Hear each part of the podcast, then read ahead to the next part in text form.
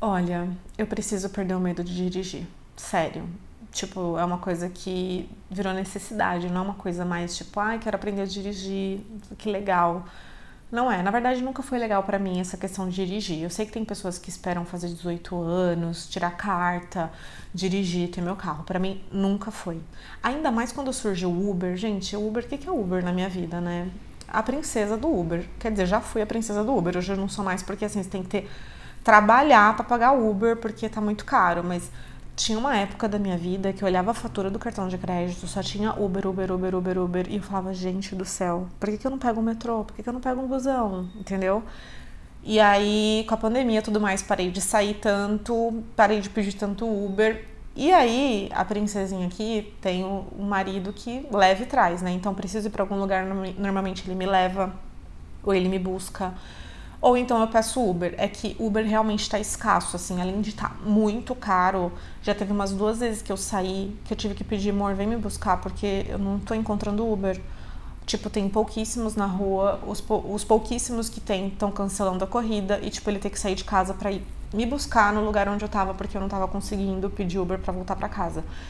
Então, isso acaba me incomodando, sabe? Tipo, eu não ter essa liberdade de conseguir fazer as coisas, eu ter que ficar pedindo ajuda, sabe? Me virando. Então, não é algo que tá sendo confortável para mim.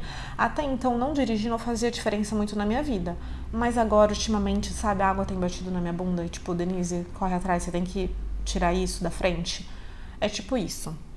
Aí, depois de anos, anos mesmo, eu resolvi pegar no carro hoje pra ir na academia. Foi tenso, foi tenso, suei, suei. Desodorante não deu conta. mas, é... e aí, assim, eu fico, fico tensa, assim, mas eu achei que até que foi ok, assim, sabe? Foi um caminho muito curto, foi um caminho só de, de ir pra academia. Então, a gente foi pra academia e foi tranquilo até. Mas porque, tipo, é um sábado de manhã, a rua também não tava muito movimentada. Enfim, não sei como como que seria em alguma outra situação de semana, trânsito, enfim. Mas o Benny me deu uma nota 5. Aí eu falei, 5 do quê? 5 de 5? Ele não, né? Tipo de 10. Aí eu achei 5 uma nota bem ruim. Mas é porque eu, eu tirava o pé da embreagem e o acelerador muito rápido, aí cantava pneu. Aí, tipo, errei o caminho. Aí ele falou que eu quase peguei uma guia, apesar que eu não percebi que eu quase peguei uma guia. Então, talvez para ele que estava de fora, foi um pouco mais de pânico para ele. Então, por isso que a nota foi 5. Só que ele falou que foi 5, mas eu fui bem, que ele acha que eu vou evoluir muito rápido, tipo, de perder o medo e pegar melhor no carro. É porque realmente fazia muito tempo que eu não pegava. É, eu até pensei assim, na volta, será que eu volto dirigindo? Mas aí eu já pensei, Denise, é muita informação pra tua cabeça, né? Calma, filha. E era um caminho novo, que era uma academia que a gente foi conhecer, então eu tava com um pouco de receio. Eu não gosto muito de pegar caminhos que eu não conheço, principalmente que meu maior medo é subida, é ladeira.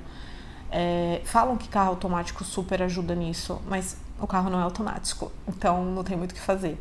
Aí na volta eu falei, ah, amor, não sei como que vai ser, volta com o carro tal. Aí ele voltou, Hoje provavelmente a gente vai na minha sogra, então como eu sei que é um caminho reto e eu já conheço o caminho, talvez eu fale, amor, deixa eu pegar. E eu vou tentando aos poucos, fazendo esses caminhos que eu já conheço, caminhos mais curtos, para ir perdendo esse medo, para quem sabe um dia eu conseguir ter essa liberdade de falar, vou ali resolver alguma coisa.